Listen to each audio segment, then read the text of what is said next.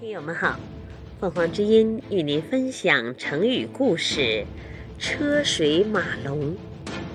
解释：车像流水，马像游龙，形容来往车马很多、连续不断的热闹情景。汉光武帝刘秀去世后，太子刘庄即位，就是汉灵帝。为了纪念那些帮助光武帝中兴汉朝的功臣，命画师在南宫云台中画上他们的像。在这些功臣像中，却没有大功臣伏波将军马援的像，这是为什么？原来皇后马氏是马援的女儿，明帝为了避免亲宠外戚的嫌疑，故意不画的。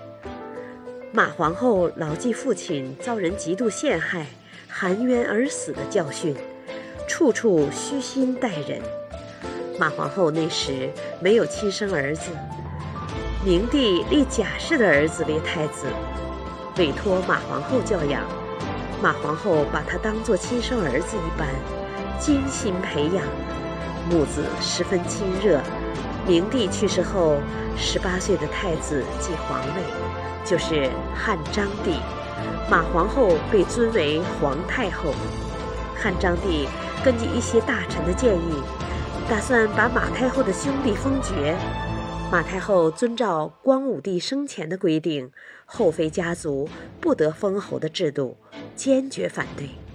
他说：“从前外戚外出的情景，真是车如流水，马如游龙，如此招摇。”实在不好啊！后人把“车如流水，马如游龙”简列为成语“车水马龙”，形容车马不绝的热闹景象。感谢收听，欢迎订阅。